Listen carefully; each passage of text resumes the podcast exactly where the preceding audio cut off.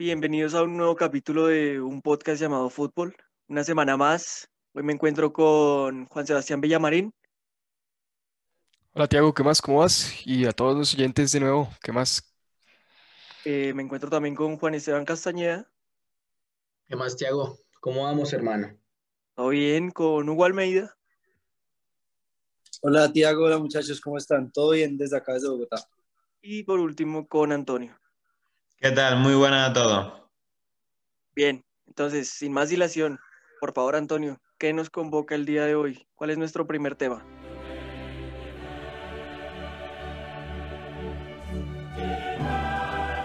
Eh, bueno, vuelve la Champions League, la mejor competición europea, eh, con unos partidazos. Eh, de esta semana tenemos hoy el Juventus Oporto, la vuelta. Quedaron 2-1 a favor del conjunto portugués en la ida. El Borussia Dortmund Sevilla. El Borussia Dortmund viene con la ventaja de 3 2. El Paris Saint Germain Barça el equipo parisino viene con una renta de 4-1 y el Liverpool de Club contra el Leipzig de Nagelsmann con ventaja para los de Club con 2-0. ¿Ustedes creen que eso se queda así? Yo creo que hay una clara y yo creo que la Juve, la Juve remonta. hoy va a pasar, hoy va a pasar el fenómeno CR7 de nuevo. Sí, sí, hay que tener en cuenta que hoy recupera la Juve uno de los mejores eh, jugadores que tiene su plantilla, que es Juan Guillermo Cuadrado, ¿no? Eh, que en el partido de ida no estuvo y es el principal socio de Cristiano Ronaldo. Entonces, eh, probablemente le dé vuelta y estoy seguro que le da la vuelta junto, junto al colombiano y al portugués. No, y creo que no, no, es, no es casualidad, Juan Esteban, que cuando la Juventus pasó mal rato hace dos, tres semanas, Cuadrado no estaba es que se convirtió en un jugador muy clave. es un jugador pilar en esa once de Pirlo. En la generación de juego es, es increíble lo que hace Juan Guillermo Cuadrado y los centros que tira son perfectos para un gran cabeceador como Cristiano Ronaldo o en su defecto Morata. Me parece sí, o sea, Cuadrado demostró a lo largo de, de, sus años en la Juventus que, que es un gran asistente y que es capaz de generar juego eh, para los delanteros, ¿no? Entonces yo creo que, que es tan importante este jugador ahora mismo que se nota cuando no está. Se nota cuando no está. Ay, por otro lado, lástima por Mateo Zuribe y por Luis Díaz, pero, pero no, la Juve, la Juve lo tiene, tiene todo a favor para que pase. O sea, estamos de acuerdo en que tendría, es sorpresa si pasa el Porto, ¿no? Sí. Sería sorpresa sí, claramente. Sería sorpresa si pasa Porto. pero tendría mucho mérito. Sí. Eh, Totalmente. va, a depender, va a depender mucho de lo que haga el, mayor goleador de la historia de la Champions League. Así que hoy Cristiano Ronaldo ya, ya sabe lo que le toca. Y el escándalo que se le viene encima a la lluvia y a Cristiano donde los eliminen. Porque con la liga casi que perdida, que por lo menos tienen un poco de esperanza. Y no, no es, de Champions League. Dime, Hugo. Bueno, empezamos con los gafes, empezamos con los gafes. Como dirían en España, me mojo totalmente a decir que, que la lluvia no pase hoy, no es una probabilidad. Ah, bueno, listo pues. Empezamos con los gafes. Bueno. Otra llave un poco más interesante. Hugo ya está 100% volcado a la lluvia. Listo, yo también, yo también me voy ahí. La llave del Dortmund. Esa está más abierta. Es complicado porque el Sevilla generó un efecto dominó desde que perdió contra el Dortmund y no se ha logrado recuperar. En cambio, el Dortmund sí le fue bien desde que le ganó al Sevilla, pero viene de perder contra el Bayern. Perdió contra el Bayern. perder contra el Bayern. Pero pues es que claro que, exactamente, es un resultado que era un poco lógico y un poco esperado, y además sin figuras como Sancho, que realmente le pues, son de gran importancia para el equipo. Aún así, yo creo que para mí pasa el Dortmund. Sí, estoy completamente de acuerdo. O sea, el Sevilla viene con un, un estado anímico muy bajo. Dos derrotas seguidas contra el Barcelona, eh, una en Liga y la otra en Copa del Rey, que fue completamente dolorosa. Entonces considero que... Hoy se le vio este fin de semana. Este fin de semana contra el Leche. No Perder contra el Elche este fin de semana fue grave. Grave, grave, grave. Cambio esa razón, sus mismos argumentos son los míos para decirles que hoy va a pasar el Sevilla. ¿Por qué? Porque, a Porque ver, hoy, hoy creo que sinceramente el Sevilla va a sacar a relucir esos buenos juegos que le hemos visto anteriores a las derrotas del Barcelona. Van a volver a sacar la casta porque a la larga eh, la Champions League en este momento es pasar de ronda para ellos en este momento es una posibilidad más certera que cualquier otra cosa en liga o que cualquier otra cosa en copa que eliminados. Eh, yo hoy también vuelvo a decir la misma expresión, me mojo y pasa el Sevilla. Yo Es lo mismo que- que el Dortmund, Hugo. No, Porque el Sevilla, no, Hugo, el no. Dortmund no tiene nada que jugar en la liga, el Dortmund lo único que Hugo, se tiene que jugar en la Champions y tiene la ventaja, tiene Hugo, que no. resguardarla. La Champions sirve para eso. Demo- Lopetegui demostró en Copa del Rey que no es capaz de, de jugarle bien a los grandes. Upa, El- pero no, no, no, no compares al Dortmund con el Barcelona.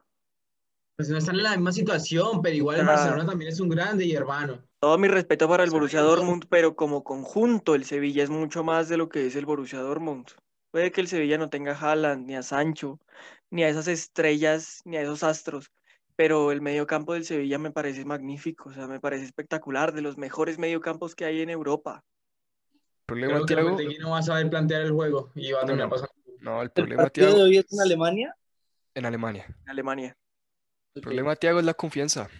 Es que el, el Sevilla está, está Estoy del lado sumido. No, no, no. Ah, tengo que lamentarlo, pero yo estoy del lado del Pijao. Pero son las noches mágicas de Champions, Villamarín. Tengo No, que pues se la- le puede dar. Soy del lado claramente. Mágica de Haaland. Será noche mágica de Haaland.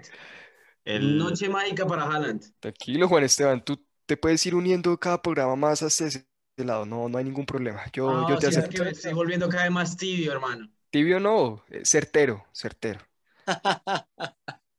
El Sevilla tiene un lema que es que dicen que nunca se rinde, pero hoy desde luego que no, no viene en la mejor forma y el Borussia Dortmund eh, yo creo que va a tener controlado el partido de, de principio a fin. Para mí la, la eliminatoria, como viene el Sevilla, que desde el partido de la ida ha ido decayendo, o sea, todo derrota y un juego eh, malísimo, por tanto, para mí ya está sentenciada la eliminatoria.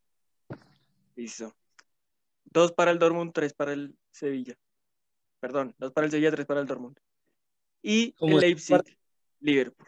O Liverpool-Leipzig. Eh, Yo Ah, no sé qué yo- tiene Klopp en Liga, pero en Champions no lo está haciendo mal. uy, pero viene muy decaído, ¿no? Ese Li- En Anfield, Liverpool se cayó Anfield, demasiado, se en cayó Anfield. muy feo. Yo, yo, yo no quiero tocar a una Inglaterra para, para dejarlo para más tarde, pero el Liverpool, el Liverpool se, se engrandece en estos partidos y el Liverpool va con la ventaja de 2-0, yo creo que va a ser suficiente. Pero es que tienes que tener en cuenta que lo que en algún momento fue un fortín como Anfield para el Liverpool ahora se está convirtiendo en su peor pesadilla. Es que va cualquier equipo y el- le gana. El Leipzig le puede ganar, le puede meter dos goles al Liverpool. Totalmente. tres. Sí. Pero el Entonces, Liverpool va a hacer gol. Sí, sí, exactamente. Yo creo que por esa razón la llave está definida. Porque es que el Liverpool es un equipo que hace goles, o sea, tiene un poder de ataque bastante fuerte, por más de que se encuentre eh, mal, digamos, defensivamente, pero es que en este caso el que lleva la batuta para atacar es el Leipzig, porque tiene que remontar dos goles y va a haber muchos espacios que el Liverpool va a terminar aprovechando y una de las balas va a ser el gol, seguro.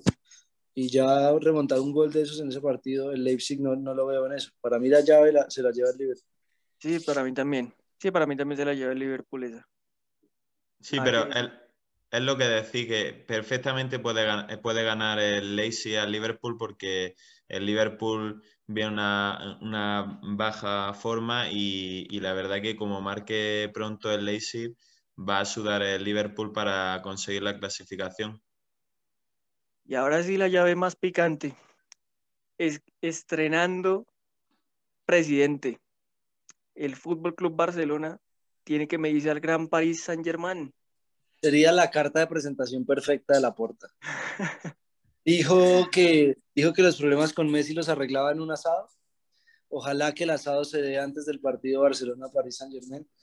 Porque a mí personalmente, siendo madridista, sí me gustaría ver al Barça teniendo un partido de estos meritorios, que salga vez a relucir el fútbol español porque me encanta y porque si el Barcelona no juega bien, el fútbol español lastimosamente también decae, esa es la verdad. Si los dos equipos más grandes del país no juegan bien, el fútbol español decae. Y es tal vez decirle adiós a una de las mejores eras de fútbol que hemos visto nosotros por lo menos. Entonces sí quisiera que el Barça tuviera una noche mágica y que fuera la, la carta de presentación de un cambio de la puerta que vamos a ver si pasa, pero la tiene muy jodida el Barça, la tiene muy jodida. La tiene... A, a, ver, a ver, a ver, a ver. Eh, creo que contexto, como contexto, está a dos puntos del Atlético de Madrid, se acercó cada vez más. Bueno, claro está que el Atlético tiene un partido menos. Acaba de remontarle al Sevilla, tiene nuevo presidente, uno de los mejores presidentes eh, de la historia del Barcelona. Yo creo que mejor contexto no puede tener eh, para, para, poder remontar esta serie en, en, en París. Entonces, pero la eh, Porta no juega. No, no juega. Pero es que el hecho de ya tener un presidente, como lo fue la Porta en su tiempo, y el hecho de ya eh, pues haber cambiado como ese ambiente que se vivía dentro del club, es suficiente también para los jugadores. Entonces yo Claro. creo que eso también juega. Eso también juega. Con la Es mano en el de- corazón. Con la mano en el corazón. ¿Remonta el Barça? Sí, yo es que lo, Quisiera. lo siento, Tiago, yo lo siento. Quisiera, Yo lo siento. quisiera, pero uf, no sé, es que, a ver, es, es que es lo mismo que estábamos hablando del Leipzig-Liverpool, o sea... No, pero no, no, no, no, no, no. goles, pero el, Bar- espera, Mójate, espera. mójate. El. Barça puede hacer tres goles, pero es que, Mira, pero es que el PSG va a hacer uno. Mira, mira, así, mójate un poquito. Mójate, mójate, puede hacer tres, Castañeda. cuatro goles, pero confiaré, confiaré que el Barcelona puede remontar, confiaré. Eh, Antonio, por favor, Yo, dime yo algo más certero. que, que es otra eliminatoria que veo ya sentenciada desde que pitó el árbitro en la ida, porque aunque es verdad que el Barça ha tenido un cambio radical a bien, es lo que habéis comentado, que en Liga eh, viene con una buena racha y demás, pero el Paris Saint-Germain, tras lo que pasó hace eh, cuatro años, no va a dejar escapar otra eliminatoria y tiene, una, tiene que hacer el Barcelona cuatro goles y no encajar ninguno, es imposible. Villamarín. Yo aquí fui el primero en decir que el Barcelona va a pasar, que hubo una epifanía que tuve hace unos 15 días y me dijo que, que el Barcelona va a pasar. La epifanía te dijo que va a pasar. Sí, eh, más allá de eso, creo que si no pasa, Místicamente. creo que, creo que si no pasa, se van a quedar a un gol y van a morir con las botas puestas. No sé si pasa el Barça, pijado, pero acaba de poner el nombre del capítulo. La epifanía del Barça. Me lo dijo. La epifanía me lo dijo. Perfecto. Y ya estamos en España, o bueno, en el Barcelona, y ahora sí una liga que sí está que arde, Antonio, por favor.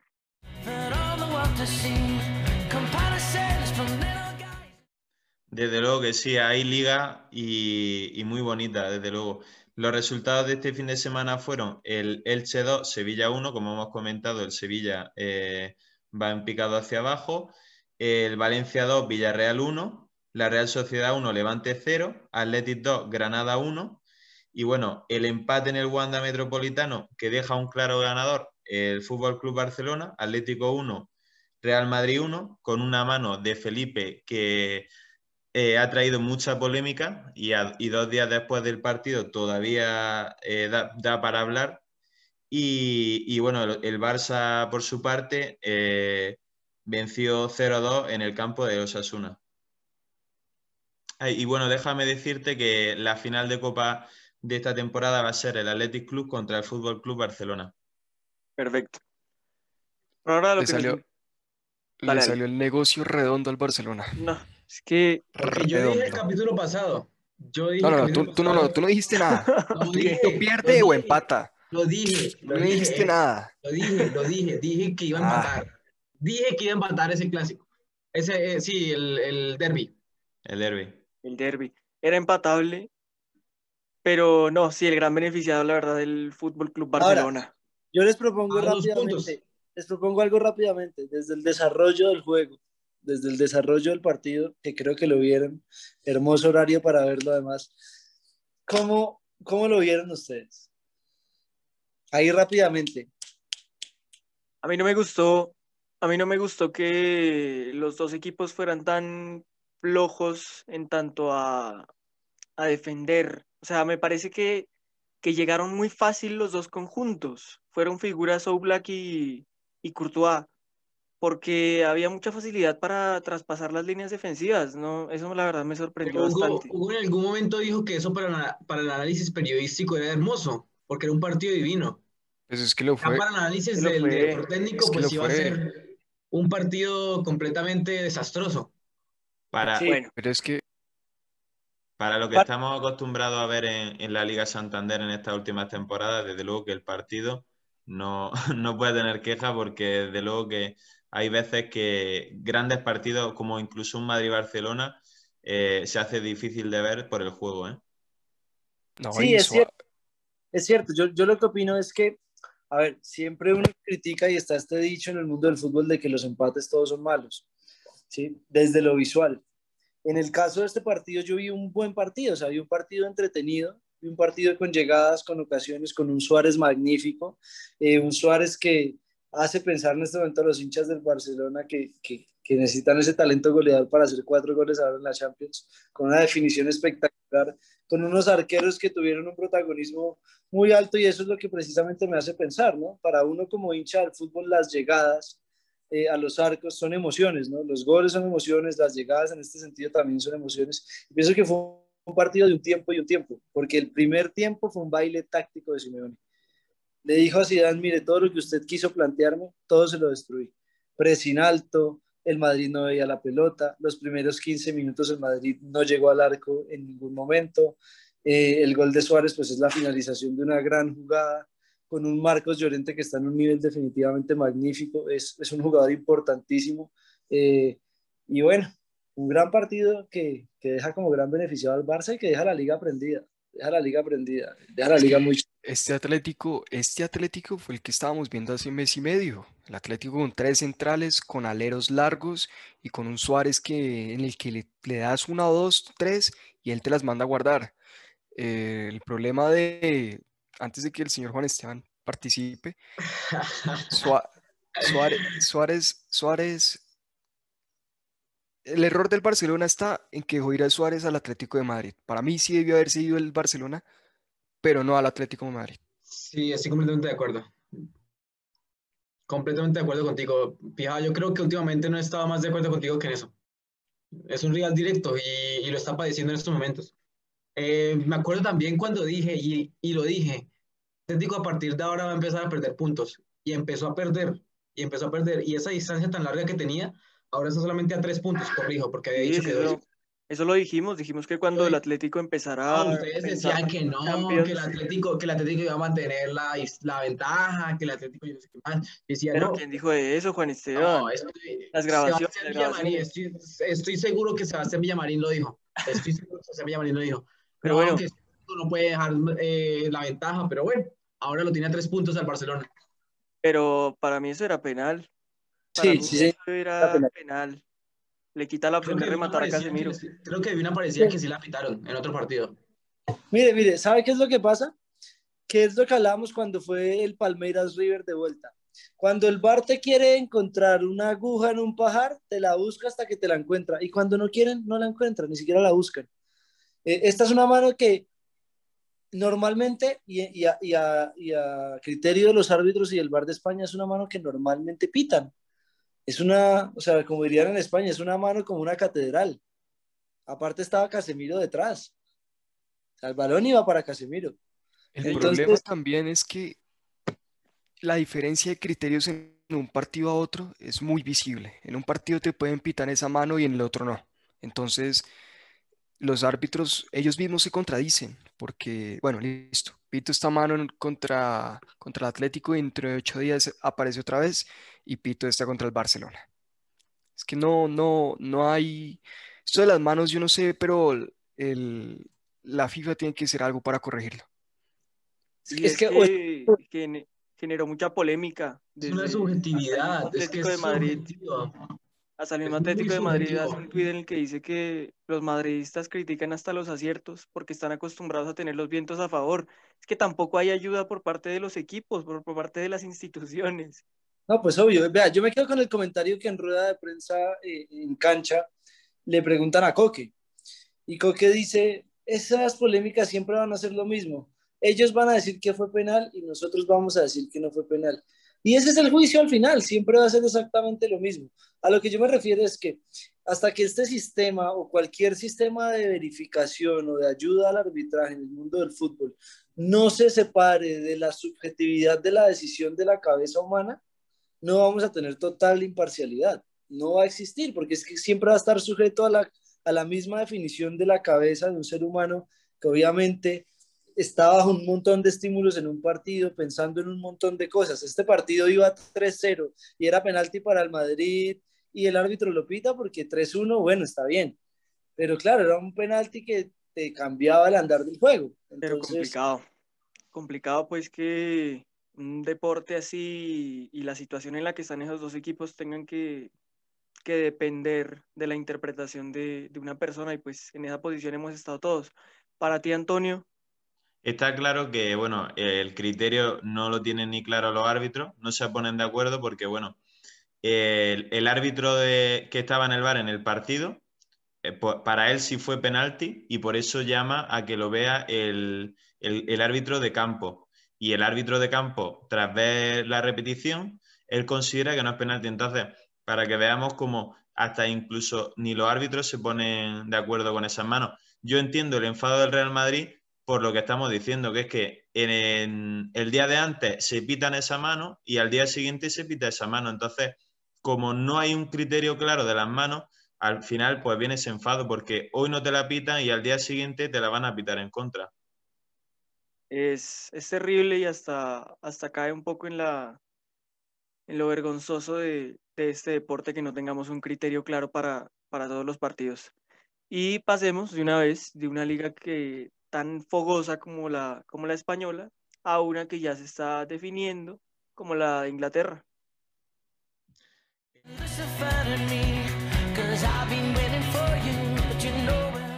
En, en Inglaterra los resultados de este fin de semana fueron el Barley 1, Arsenal 1, Brighton 1, Leicester 2, el Liverpool, que como hemos dicho está en una mala racha, perdió 0-1 con el Fulham, el Chelsea 2, Everton 0, el Chelsea se acerca a la plaza Champions, Te- Tottenham 4, Crystal Palace 1 con un gran Kane y Bale y el partido estrella de la jornada, el Derby de Manchester, con victoria de los de Solskjaer, eh, Manchester City 0, United 2.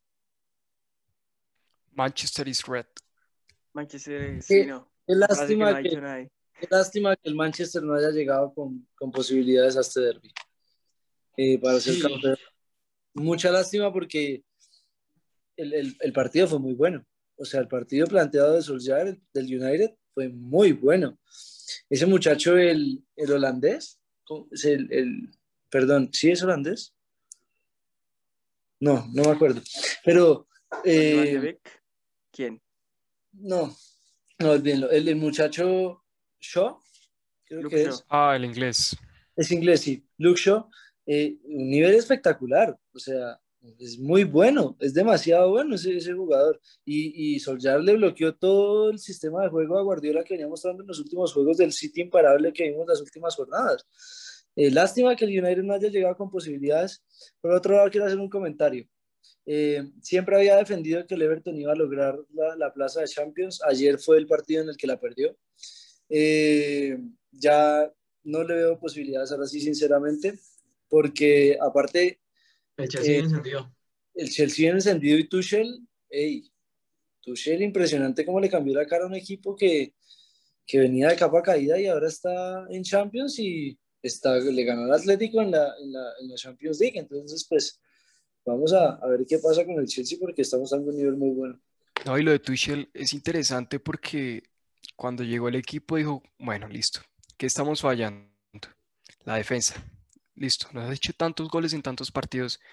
Venga, mejoramos la defensa y a raíz de eso, teniendo una defensa estructurada, ahí sacamos los resultados.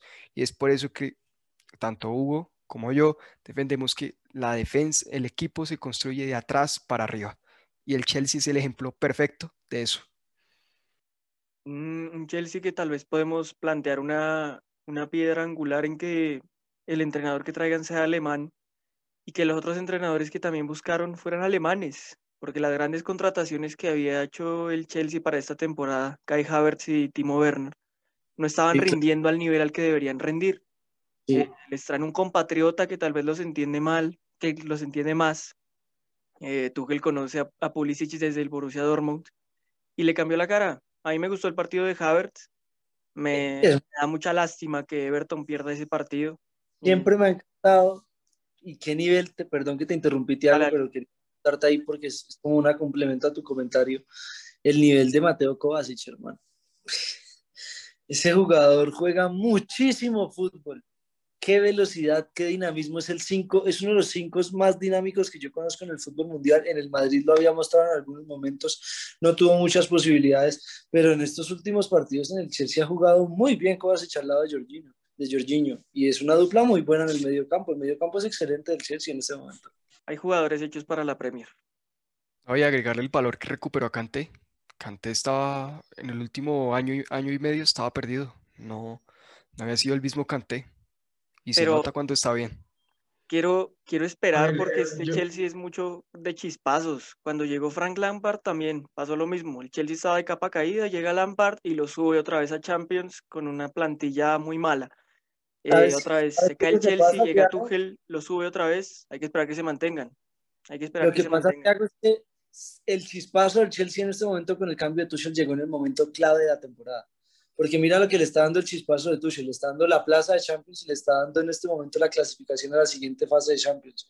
Entonces es un chispazo que en este momento de la temporada te puede solucionar una temporada. O sea, el partido de ayer para el Chelsea, para el Everton era un partido decisivo en cuanto a la lucha, más porque el Liverpool había perdido. Entonces ya, ya dejan de, de- de acercarse. Ahora quiero hablar un poco de, hermano, el renacimiento del señor Gareth Bale con el Tottenham. Qué impresión ese, ese jugador cuando está activo es un top 5 del mundo, hermano. Es impresionante. las tiene mala mano. Sí, otro de los desterrados que está brillando. A ver, a ver, a ver. Em, creo que yo quiero, yo quiero retomar algo que dejamos eh, en blanco y es eh, que nosotros le echamos muchas flores al Everton al principio de temporada por la llegada de James Desde la y por el equipo que se, por la y por el equipo que se armó Ancelotti, ¿sí? Pero hay que mirar que el Everton la temporada pasada quedó en la casilla número 12 y pues eh, que, que clasifica a Europa League, yo creo que eso es más que un logro. Ya que hubiera, ganado, que hubiera clasificado a Champions League, hubiera sido pues eh, como ganar la Premier para, ahorita mismo para ellos. Pero, Pero es pues, que ya, clasificar a Europa League yo creo que no está, no está mal. Antes de irnos a Italia, yo sigo dando mis moneditas por el West Ham. Ojito, ¿eh? pues, puede caerse. Sí, no, está muy no, bien. el West Ham es se va a caer, el West Ham se va a caer, hermano. Cuando lo que pasa es que, Juan Esteban, lo que hablamos del Everton, obviamente que es, es un logro gigante clasificar a Champions League. Y por eso mismo yo, hablo por mí, creía en que eso era posible porque me daba ilusión creer en, en esa clasificación. Pero es que eh, cuando tienes a seis gigantes, Hay muy sin buenos contar al. West que- Ham, Y es una plantilla Leicester, corta, y es una plantilla corta, exacto. Entonces Sí, yo creo que igual no hay que desmeritar que el Everton se clasifique a Europa League, porque comparándolo con la temporada pasada, Sería un gran los logro. 10 primeros, pues sería un gran logro. Además, es un proceso, es un proceso y, y Ancelotti es la primera Premier League, la primera temporada que hace completa y lo está haciendo muy bien, meterse a Europa League. No, estoy de acuerdo con Juan Esteban y no es un mal resultado para el Everton. No, no, no. Está bien, es una muy Correcto. buena temporada. Y terminemos con una liga casi sentenciada a favor del Inter de Milán.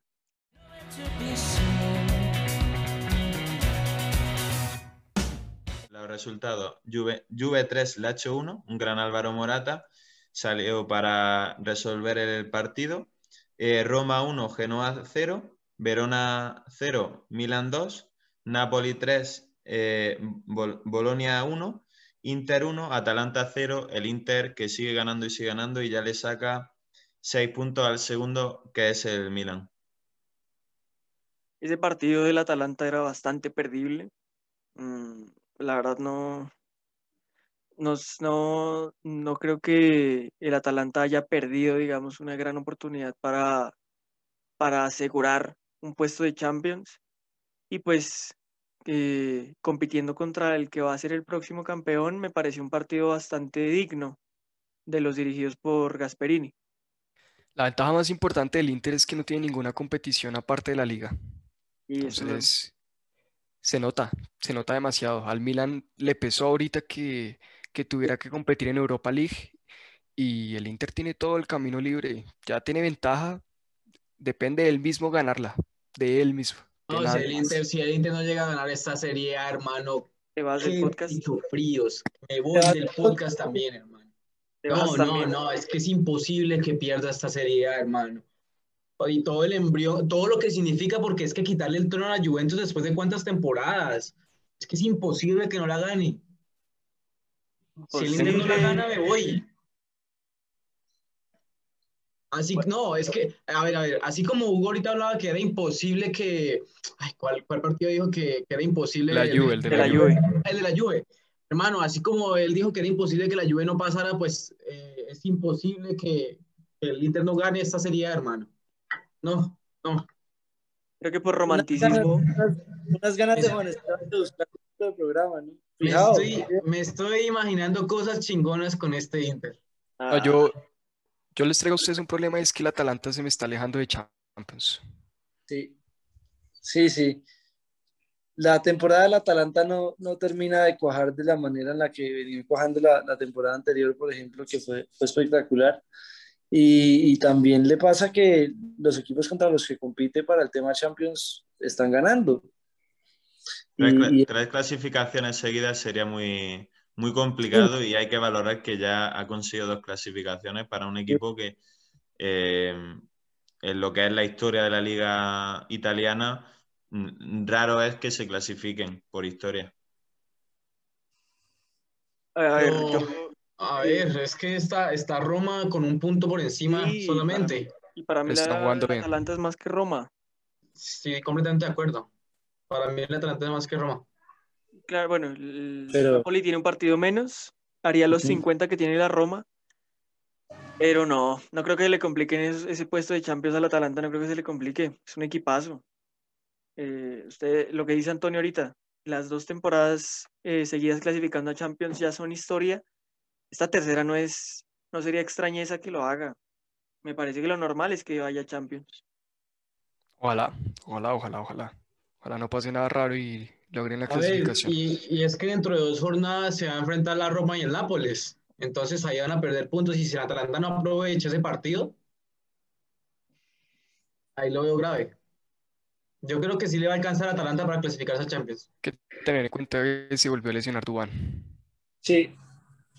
Y no va a estar para el partido del Madrid. Bueno, Más flor para Zidane.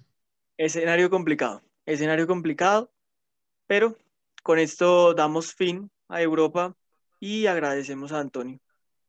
Muchísimas gracias por habernos acompañado en este momento, Antonio. A vosotros, un abrazo. Un abrazo, que estés muy bien. Chao, Antonio. Antonio. Hasta luego. Chao, Antonio. Y para dar un paso más cercano a tierras colombianas, por favor, Hugo, que es nuestro experto en el tema acá, háblanos de lo que fue la imprenta colombiana en ese Boca Vélez.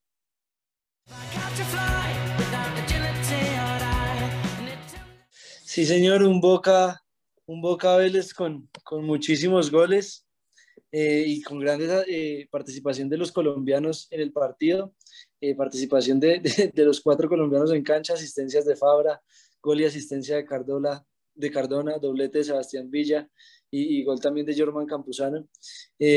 Bueno, un Boca que, hermano, cuando se enciende y cuando la banda colombiana se, se prende a jugar fútbol, lo motiva a uno a decir que esos jugadores deben estar en la selección Colombia sí o sí, todos, todos y los pondría todos de titulares hoy. ¿Se dieron un paseo?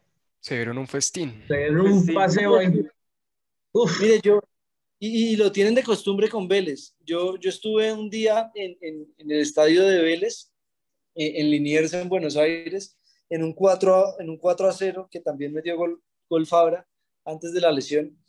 Y, y hermano, lo tienen de costumbre, tienen a Vélez de hijo, impresionante. Y Vélez es un equipo que, pues, en el fútbol argentino es un equipo de renombre, es un equipo campeón del mundo.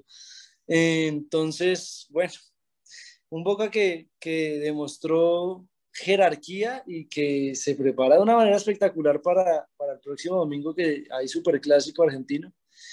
Y bueno, no podemos decir lo mismo de River que perdió ayer contra Argentinos Juniors, 1-0, no le dio a River Plate, un nivel al que no estamos acostumbrados a ver de River. Muy mal nivel, pocas llegadas, poca definición. Eh, Carrascal no tan claro.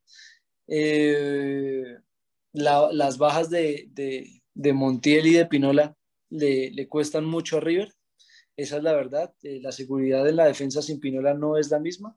Y, Montiel definitivamente es un jugador fundamental para el esquema de, Marcelo Gallardo y, no logran suplirlo. Afortunadamente ya se recuperó el próximo partido, parece que ya va a estar disponible para Gallardo y poca participación de los colombianos por el contrario de Boca en, el River de Gallardo este fin de semana.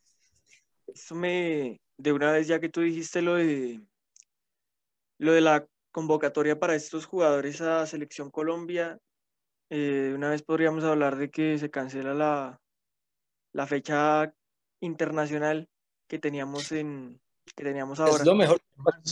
Ahorita el 26, es 25. lo, es lo mejor que le pudo pasar a Colombia, dado que sus máximos referentes no están en el mayor nivel y los que, no, y los que estaban en un gran nivel están lesionados. El caso de Juan Guillermo Cuadrado, que vuelve recién hoy con la Juventus a una convocatoria. Eh, bueno, Es, es buena noticia que están lesionados. afortunadamente porque jugamos contra un Brasil, un todopoderoso Brasil, y además necesitamos sacarle puntos porque la fecha pasada fue un desastre. un desastre. Entonces, que tengan, que tengan un tiempo los colombianos para recuperarse y para retomar su nivel. Caso Jerry Mina, caso James, caso Juan Guillermo Cuadrado. Y sobre todo para Reinaldo, sobre todo tiempo para Reinaldo para que siga, para que siga trabajando. Claro, porque pintaba una primera convocatoria muy complicada para Reinaldo Rueda en su entrada, con solo problemas, cero beneficios. Eh, pareciera que lo único que estuviera alentado era él. Esa es la verdad. Entonces, Eh, es una, Bueno. es una suspensión que favorece tanto a las elecciones como a los clubes. Es que no me imagino yo a un club europeo eh, dejando que un jugador venga acá a Colombia en- con la situación que tiene ahorita mismo Colombia, que tenga que devolverse a su, a su ciudad, bien sea en Italia o en Inglaterra o en España, y permanecer 14 días o más encerrado sin poder jugar. Es que No, no y es negocio. más allá de eso, más allá de no ser negocio, yo siempre voy a sostener un punto eh, eh, como, como humano más que, que como periodista y como futbolero, y es, hay cosas como este caso de la pandemia y la vida está por encima del fútbol. Hay muchas cosas que están por encima del fútbol por más de que amemos esta vaina. Y el caso de la pandemia es un caso prioritario en este momento. Los europeos no se van a arriesgar a mandar jugadores acá que vayan y sean otra vez foco de contagio en Europa cuando la situación allá ya se está solucionando. Entonces, la vida va por de cualquier cosa y, y hay que esperar, hermano. Si hay que darle un parón al fútbol en eliminatorias, pues hay que darle un parón y nos dedicaremos a ver Europa. Yo, Exactamente.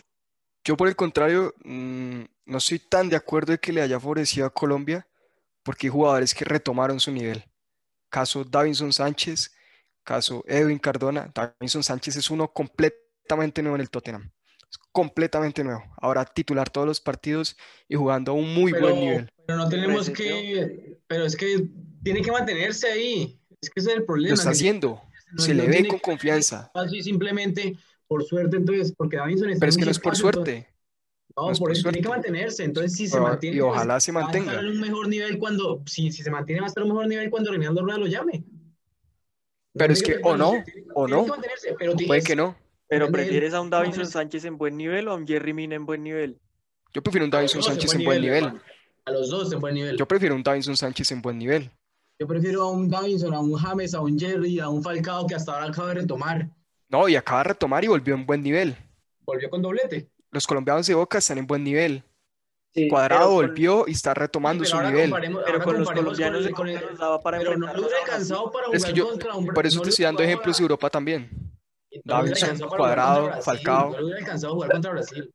Pero entonces nunca nos va a alcanzar, Juan Esteban. Es que es el No, problema, es sí nos puede no alcanzar, jugadores como. Cuadrado, como James, Hay que eso esperar a que pesa retomen. bastante. No, no, no, no, no. Yo, yo me refiero a que, a que donde se hubiera jugado en condiciones normales, no le, no les favorecía a Colombia. Pero, Pero es que eh, James- eh, James en estos momentos no hay lesionados condiciones ahorita. normales. Pero es que James- normales. Pero es Ni que James, James, James, James, James, yo creo que la paciencia con James se está acabando. Pero si está lesionado, ¿qué le vas? No, No, no, ¿y no, no, no. No, pues ahora que juegue también lesionado y que desde la casa haga que Marín. ganen todos los partidos Mire, Everton, pues. Pero es que, pero es que, Tiago, algo está haciendo mal, que- algo está haciendo mal para que se lesione tanto. No, no, no, ya estoy en contra. No, pero pues tampoco. No. Ahora ya, a decir que James no quiere jugar como Teo no quería jugar contra Patriotas. Rodríguez, Peor le tuvo miedo al Atlético Bucaramanga, hermano. James Rodríguez, mejor jugador de la historia de Colombia, hermano. No, No, con James no. El no, mejor pero mejor no, jugador de la no, historia en no, Colombia no. se llama Ramel Falcao Ramel García. Falcao García Zárate. Sí. Yo desde lo que vi, eh, esta discusión yo la he No. tenido con gente mucho mayor que yo y me han criticado bastante por no conocer de la historia y no haber visto tanto al pibe o al Tino. Ah, Pero pues pibe, desde lo que el vi, El pibe que logró Para en mí- Europa, el pibe que logró en Europa. Ah, ¿Y Juan quién fue el que más estuvo en la élite y que le compitió a los dos mejores jugadores de la Juan historia? Esteban, Juan Esteban, ¿Quién le compitió a los dos mejores jugadores de la historia? ¿Quién fue el único que le compitió a los dos mejores jugadores de la historia? Ramel Falcao. Es que ¿Quién fue lo el que es- único? Juan Esteban, a lo que se refiere. Tiago es que uno basa su criterio en lo que ha visto. Y si tú nunca has visto jugar al pibe, ¿cómo lo Claro, vas a pues poner como mejor jugador de la historia? sí, sí. Exacto. Pero a ver, es que es el mismo debate cuando también hablamos de que Pelé fue el mejor jugador de la historia, pues es que obviamente el nivel de ese entonces tampoco era como el que tenemos ahorita. El No. estudio, el estudio táctico que se le... Se Estás lugares comunes de los comentarios de todas las personas y, y tampoco es la verdad eso. Vea, lo que yo les voy a decir es lo siguiente. Sí, para mí los dos mejores jugadores de la historia de Colombia se llaman James Rodríguez y Ramel Falcao García. Uno por encima del otro, ¿por qué? Porque, ¿Los ponen respectivamente? sí, para mí el primero es James y el segundo es Falcao. ¿Por qué? Porque es que cuando James estuvo en su máximo nivel, James fue goleador de un mundial. Exacto. A James no le dieron el balón de oro de un mundial porque Falcao se- hubiera sido goleador del mundial si hubiera ido. Pero Falcao pues no, es que no pero hablamos con fue, supuestos. pero es que no fue, es que no fue y pasó y no fue. Y seguramente si Falcao hubiera ido, James no hubiera sido el jugador que fue en el Mundial tampoco. Pero no, eso no pasó. Y lo que pasó fue una lesión de Ganarle. Falcao en el Mundial. No, no. Sí, Ganarle- sí. No, Eso fue lo que no. pasó. Fue lo que pasó. Mire, probablemente si Ronaldo no se hubiera lesionado, sería el segundo o el tercer mejor jugador de la historia del fútbol, pero se lesionó. Entonces fueron cosas que pasaron y que así se cuenta la historia porque así pasaron. Obviamente la idolatría Falcao y el máximo goleador de la historia de Colombia y el fenómeno que fue en Europa en un momento es espectacular. Yo nunca le voy a criticar y lo admiro muchísimo. Aparte es una gran persona. Pero el tipo, James Rodríguez, hermano, fue goleador de un mundial. Merecía haber sido goleador y balón de oro de ese mundial. Jugó en el Real Madrid y la rompió en una, en una temporada en el mejor club del mundo en ese momento, que después le pasaron las cosas que le pasaron, bueno, mire, No, Falcao hizo historia con el Atlético y fue capaz de igualarse con el Barcelona y el Real Madrid, hermano. ¿Cuántas Juan Esteban, Juan Esteban? James Rodríguez se echó esa camiseta que tienes, se la echó al hombro Mire, y, y, nos no paró eso, como una de las mejores no selecciones eso. en el mundo. Sí, Pero es que para mí eso no da para ser el mejor jugador en la historia de la selección Colombia. cifras, Te lo voy a decir con cifras, Juan Esteban. Después del Mundial de 2014, aún James en su bajo nivel, después del Mundial de 2014, fue el máximo asistente y el máximo goleador de las clasificatorias de Colombia de Rusia 2018. Y ¿Cuántos cuando partidos no se perdió? ¿Cuántos partidos no se perdió? ¿Cuántos partidos no se James- perdió? Ah, pero se los perdió. Y cuando James se lesionó en el Mundial de Rusia 2018, ¿qué le pasó a Colombia? Falcao, mira, mira, mira, mira, mira. Falcao después eh, de la lesión tan grave que tuvo eh, en un equipo como el Mónaco, en un equipo que no está lleno de estrellas, sacó a su equipo campeón. Mbappé. Fue capaz de lucharle, fue capaz de lucharle la bota de oro en ese entonces a Lionel Messi, porque estuvo entre los tres primeros de la bota de oro. Listo, Esa listo. vez. Está. Eh, Villamarín. Es un debate, Falcao tiene más méritos que es James un debate, es un debate interminable porque es tiene mucho más méritos que Para el señor Juan Esteban puede ser Falcao, para el señor Hugo puede ser James. Yo también puedo venir aquí a decir que Falcao es el máximo goleador histórico de la selección, que gracias a Falcao también volvimos a un mundial después de 16 años. Entonces, entonces toda la razón. Es un debate sí, interminable. es un debate interminable. Mi papá le va a decir que el mejor jugador es Willington Ortiz. Exactamente. ¿Sí me entiende? Entonces, en fin, es un debate interminable. No hemos hablado de la mejor liga del mundo. No, no, no, espérate, espérate, espérate, espérate, espérate. Que tenemos la Libertadores. Tenemos otra oportunidad para que los clubes colombianos salgan a hacer un oso continental. Pero bueno, yo creo que Nacional ha Junior. levantado el nivel. Guaraní Nacional. Bueno, al Nacional le toca más difícil que a Junior. O ese Guaraní es duro, duro, duro, duro. Duro. Lo Eh, dirige Gustavo Costas. Gustavo Costas. Otra estación. Y es un equipo que te Duro. molesta la vida hasta más no poder. buen Nacional equipo puede para- salir de ahí. No, y Muy es, y es juxtapuesto con, con la idea de juego de Guimaraes. Es que Guaraní tiene, tiene la ventaja. Voy a dejarlo ahí. Sí, tiene la ventaja. Para mí, hoy es favorito Guaraní. Sí, para mí también. Sí. Para mí también y me da mucha, mucha tristeza eso. Últimamente, últimamente para mí cualquier colombiano en Libertadores contra cualquier equipo es favorito del otro equipo. O sea que Caracas es favorito contra Junior. Sí, confirmo. No, no, no, no. No, no. Caracas no es favorito contra Junior. No, no, no. No, Junior tiene que pasar esa eliminatoria. Es que Junior tiene una nómina muy... Junior se manda unos chascos en esos tipos de partidos que uno Es que Junior. No, es que. No, Nos no falta puede, jerarquía. No, no, es, es que. No sé, es que es algo como que. que no. No, no, Sí. celebra lo curramba. Cae hasta, lo- ca- cae hasta en lo absurdo lo que pasa. Sí, sí. Sí, porque es que, vea, Junior en cuanto a, a, a, a qué? A gastos Nómina. económicos, es una nómina que se compara a la nómina de los dos equipos fuertes argentinos, a la de algunos brasileros. Entonces, es un equipo que invierte muchísima plata porque aparte tiene un poderío económico, político y económico muy grande aquí en el país y, y no la dan. En los partidos no la dan a veces. Es increíble, pero no la dan. Rosa lo absurdo, como dice Tiago. Sí. ¿Será importante ahí el técnico? También considero el técnico. Yo creo que Amaranto Pereira es un técnico inexperto para el Junior. Sí, o sea, no decimos Es que es mal técnico pero pues No, pero es inexperto. tiene mucha nómina. Tiene jugadores grandes. Pero inexperto. Pues a ver, yo guardando las distancias, Zidane llegó y quedó campeón de Champions. No, no, no, no, no me compares eso. No me compares eso. No me compares eso que Zidane venía dirigiendo el Castilla hace cuánto. Zidane venía de la mano de Ancelotti. y, Eso, y Amaranto, no ha dirigido. Amaranto no ha dirigido. Amaranto dirigió-. Amaranto dirigió en las inferiores, en las inferiores del Atlético Madrid. En las inferiores del Atlético Madrid. A Leones. la lo meten los ocho. Dirigió en la B. Dirigió al Junior. No, pero hasta ahora, hasta ahora, Es hermano. No, no, no, no, no. Tiene No, un- Dirigió, a- dirigió Águilas Doradas también. no, no guardaste muy bien la distancia, hermano. tiene un camerino muy pesado. Es Sí. que decirle a Borja y decirle a Teo qué es lo que tienen que hacer, para eso se necesita tener una Ni historia. con los músculos que tiene Amaranto Perea en este momento, que está mucho mejor físicamente que algunos jugadores del Junior, le da para levantar peso a ese camino que tiene en ese equipo, hermano. Ah, no. Teo tiene que ponerse el equipo a la espalda. Borja tiene que ponerse el equipo a la espalda. Eso sí es la verdad. Eso sí es la verdad. Esos jugadores son los que deben salir a relucir en este momento. hermano. Caso de Teófilo Gutiérrez, de, de Borja. Son los jugadores que en este tipo de partidos tienen que reventar. Ya estamos hablando de Liga Colombiana y que Teo solo está para marcarle al chico. Increíble, ¿no? No me hables del chico. No Con esto de. Fija, ¿usted cómo está hoy? Yo siempre le pregunto a usted cómo está con el Tolima. ¿Cómo está? No, yo sigo, yo sigo ilusionado. ¿Sí? ¿Se Y siente campeón? Sigo, sí, me siento campeón porque para ser Ojo, campeón hay que ojo. perder. Ojo le pasa a la del Milan. Ojo. No, para ser campeón hay que perder. Oh, le pasa la de Millos. Espere, espere, espere, espere, espere. 50 puntos y al Ah, final no pero- hace nada. pero lo de mí- No, pero es que acabamos de perder dos partidos seguidos, Juan Pero Esteban. espérame, espérame, hago Ah, anuncios parroquiales. Eh, a propósito de esto, próximamente un especial en el podcast en el, en el que va Juan Sebastián Villamarín va a compartir junto con otros expertos ibaguereños acerca de si el Tolima está para ser campeón. Listo, ahora sigan discutiendo de que el Tolima no le ganó al chico.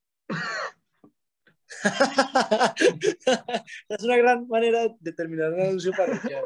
Eso es como cuando el padre en la iglesia da el anuncio parroquial y después las exequias, básicamente.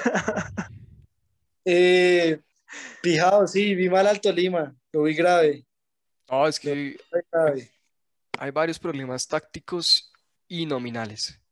Sí, Nominales. Tenemos varios lesionados y hermano, estamos jugando con un central de lateral derecho. Pero en eso tranquilo. No, eso- no, yo eso lo estoy estamos tranquilo. sufriendo todos. Exacto, y por ejemplo, el partido contra, el viernes contra Jaguares se reintegran Omar Albornoz y Joandro Orozco. Eso me deja más, más tranquilo porque son jugadores de peso.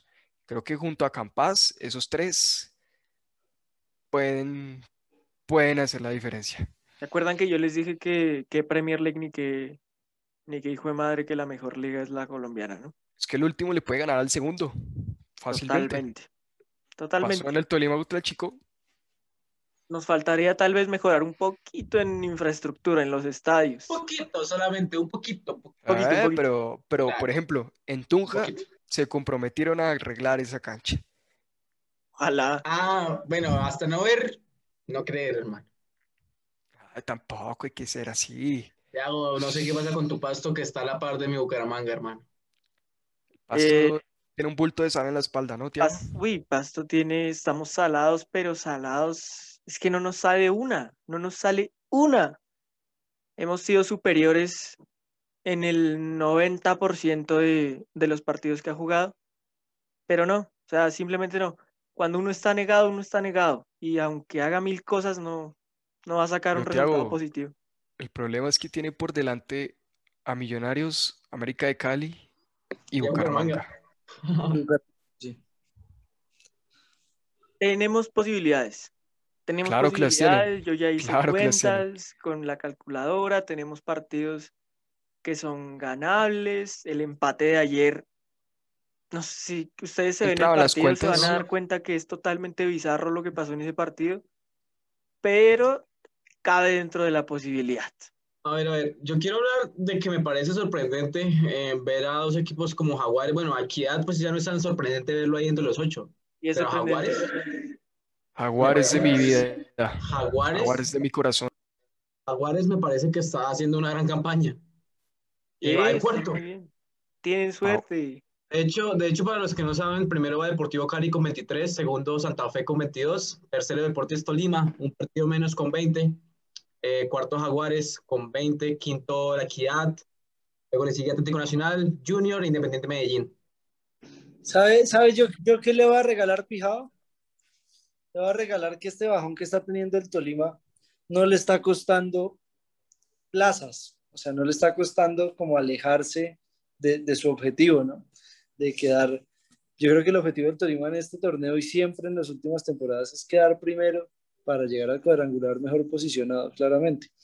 Y, y- y- y ha tenido un bajón de dos partidos que, que si bien ah, los ha perdido, está con un partido menos y si lo gana, está ahí. Sí, vuelve a ser líder. Tenía buenos ahorros, cosecha- tenía buenos Exacto, ahorros. la cosecha fue buena. Exactamente, la cosecha fue muy buena, tenía un crédito bastante largo ahí en el banco de la Di Mayor.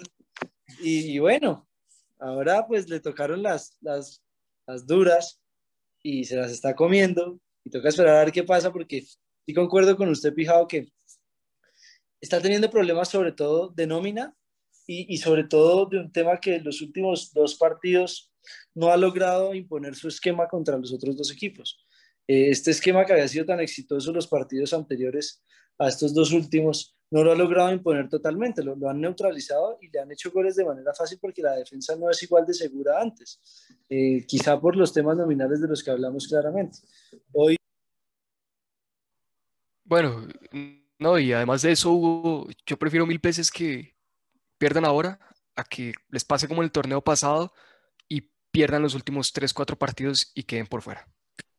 Estas increíbles declaraciones de Juan Sebastián Villamarín. Primero que todo, les deseamos toda nuestra suerte a Nacional y a Junior para que cuando viajemos a otro país suramericano no se nos rían en la cara. Y eh, damos fin al capítulo. Muchísimas gracias a la persona que nos está escuchando. Es por ti que hacemos esto, solo por ti. Y muchas gracias a ustedes por acompañarme en un capítulo más. Un abrazo, Hey. muchachos. Hey, atentos, atentos, atentos con el especial y con más cositas por ahí que se vienen. Y atentos, Atentos. atentos, que se vienen grandes cosas. Un abrazo y que estén Chao. Luego.